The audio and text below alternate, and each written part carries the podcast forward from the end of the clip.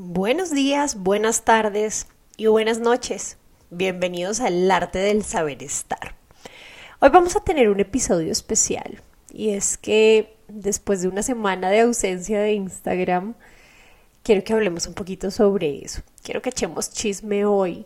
No me sentía con ganas de hacer un análisis hoy, así que va a ser un episodio light. Quiero contarles un poquito qué pasa, va a ser día de chisme. Así que comencemos con este nuevo episodio. Cada ser humano está compuesto de situaciones, experiencias y aprendizajes que forman nuestra personalidad. Depende de nosotros reconocer y corregir nuestros tropezones y al mismo tiempo explotar todo nuestro potencial. Bienvenido a El Arte del Saber Estar. Un podcast de sus historias, historias sin etiquetas Aquí aprenderemos por medio de sus experiencias. Contaremos sus historias y las descompondremos desde la etiqueta, el protocolo y el saber estar para saber qué hacer frente a ellas, cómo manejarlas. Aquí comienza un nuevo episodio. Un nuevo episodio. Advertencia. Todos los lugares, fechas y nombres han sido modificados a discreción por respeto a los protagonistas. Las historias serán contadas tal y como me llegaron a mí. Y quiero apalancar todo lo que les voy a contar sobre el poder de la palabra no. Es curioso como no solamente nos da miedo decir no, sino también nos cuesta aceptar un no por respuesta.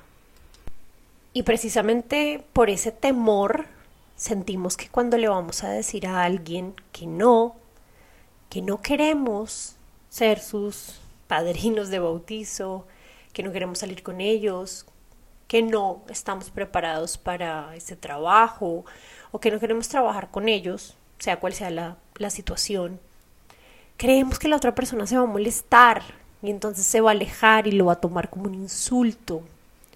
Porque claro, nadie nos enseñó a decir no, no quiero, no estoy de acuerdo, no me gusta, no quiero hacerlo.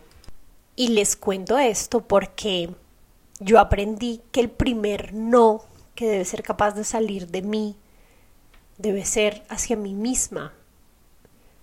No voy a aceptar esto, no quiero esto para mi vida, no voy a avanzar en este proyecto que tengo, no voy a permitir esto.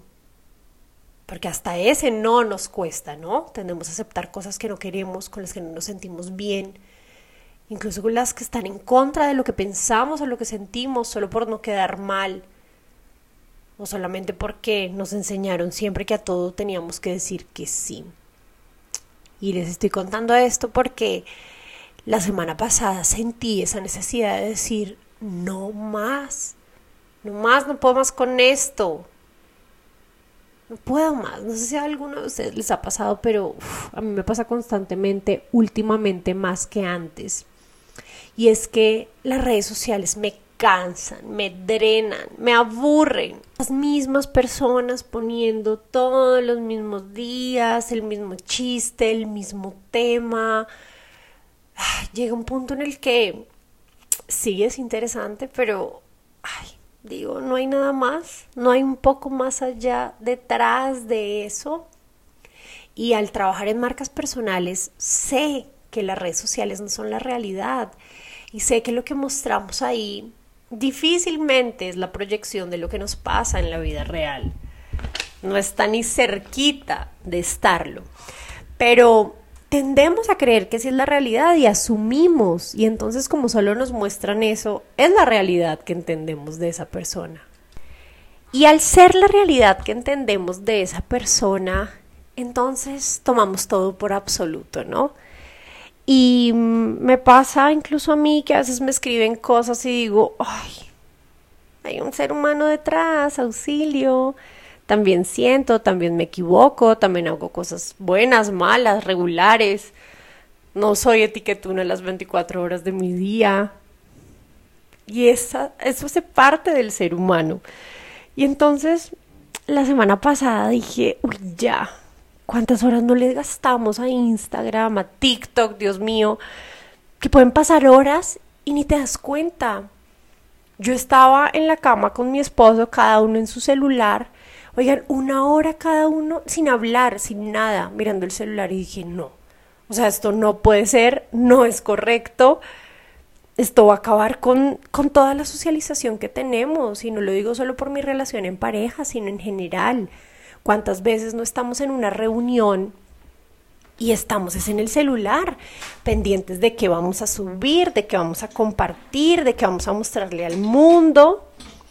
pero no estamos atentos a las personas que están ahí, no las estamos cuidando, no estamos pensando en vivir el momento, en estar ahí.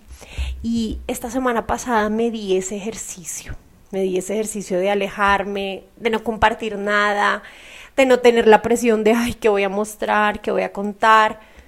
Sino fui yo libre, hice mis cosas, trabajé, salí, me vi con amigas.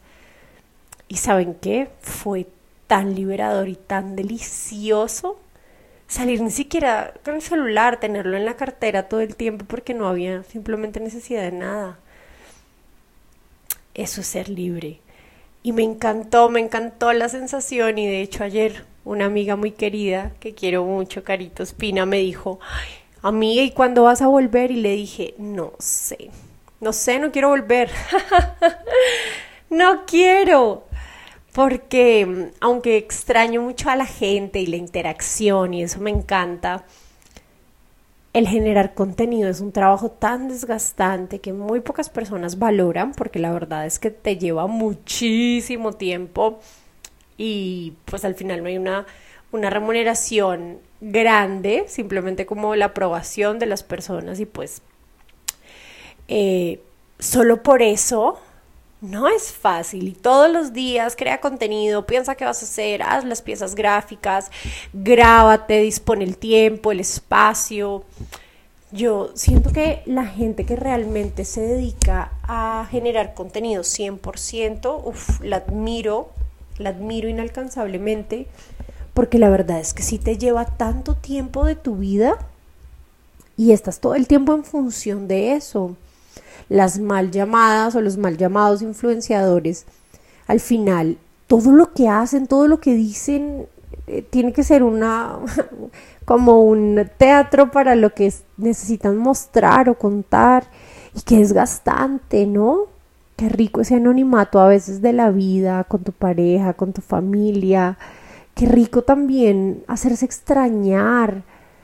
Qué rico que las personas te vean y ay, qué alegría volver a verte. Y no, ay, otra vez esta tonta. Porque siento que hasta en eso tiene que haber una magia, siento que hasta en eso trabajamos, en nuestro magnetismo, en hacer que las personas también nos deseen, nos quieran. Recuerden que todo en una marca en una marca personal funciona como un enamoramiento de pareja tal cual. Y entonces si yo soy esa novia intensa que está todo el día, todo el tiempo disponible a toda hora, qué pereza, ¿no? Mejor ese, ay, no me ha llamado, ¿qué habrá pasado? ¿Será que me va a llamar? ¿Será que no me va a llamar? ¿Será que sí? ¿Será que no?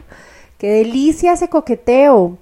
En ese coqueteo está la magia de esa relación, de ese relacionamiento. Y entonces dije, ay, pues que me extrañen un ratico, yo también quiero extrañarlos un rato.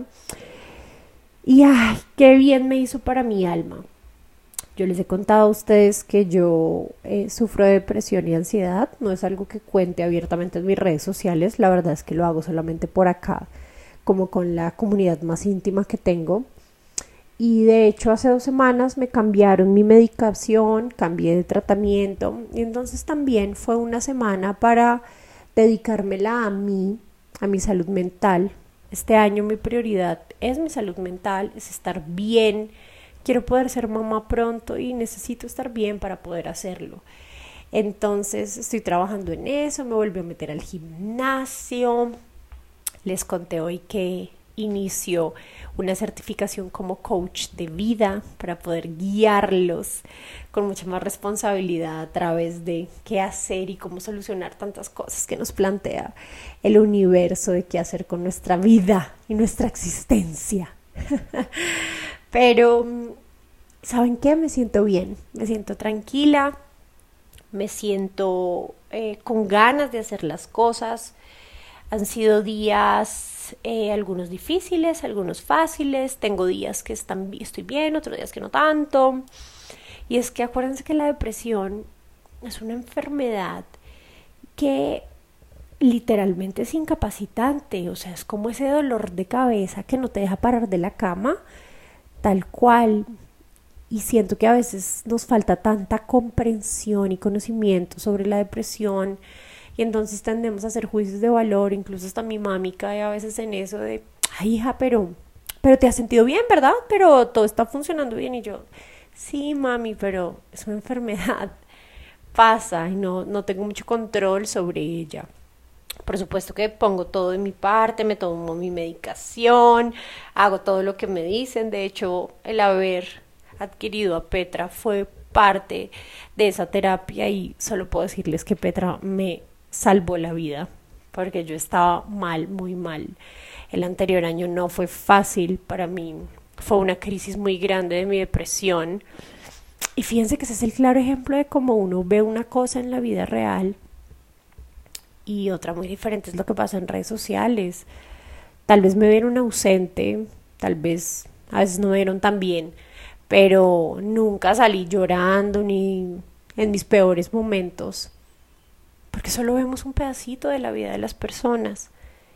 Y entonces les cuento esto para que no tomemos todo por sentado, no asumamos que la vida de las personas es perfecta o que esa mujer tiene el esposo perfecto, el hijo perfecto, la familia perfecta y todo es perfecto. No lo es. Y seguro tiene más problemas que cualquiera. De hecho, el sábado, en una de las clases de mi academia, me contó una de las participantes que una cuenta que yo admiro mucho y de hecho se las había puesto como ejemplo, era todo lo contrario, que era una persona que proclamaba una cosa y en la vida real era otra y que mostraba a su familia como la familia ideal, perfecta, hermosa, enamorada y muy lejos de serlo.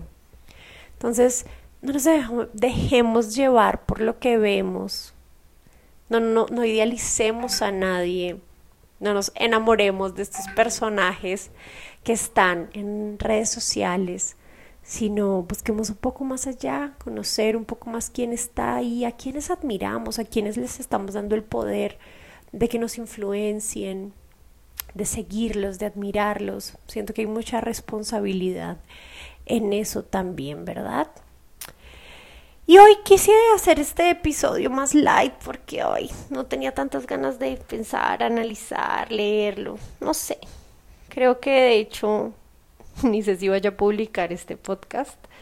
Tal vez solamente necesitaba hablar y drenar un poco cómo me sentía, lo que me pasaba. Pero no, no me sentí con ganas. Y eso está bien. Vuelvo a lo mismo que decía en un inicio. Está bien decirnos no no por compromisos.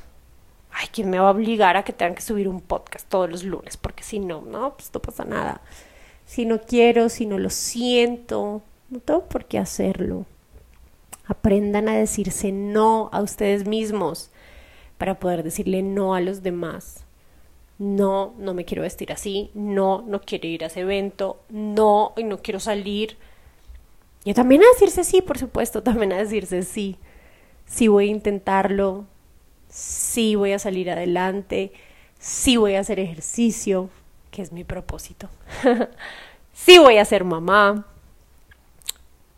Todo basado en el poder de la abundancia y la atracción del universo, ¿verdad? Ah, todo lo atraemos. Bueno, pues eso era todo lo que quería decirles. Voy a meditar y a escuchar este podcast nuevamente a ver si si vale la pena compartirlos.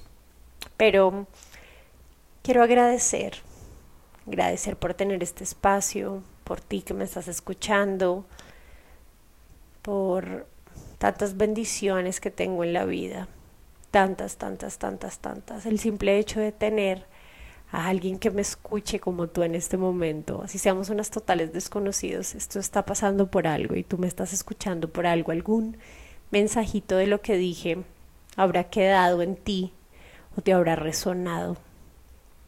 Y espero haber ayudado de alguna forma, así sea a la distancia. Así que gracias, a ti, a mi audiencia, gracias a la etiqueta por permitirme ser el medio para llegar a ustedes, gracias a la vida, a Dios, gracias a mí por haberme parado esta mañana, a pesar de que no era un buen día. Gracias. Les mando un abrazo muy especial. Ya la próxima semana espero que volvamos con toda. Así es esto. Así es esto. Les mando un abrazo gigante y les deseo una excelente semana. Besitos. Chao, chao.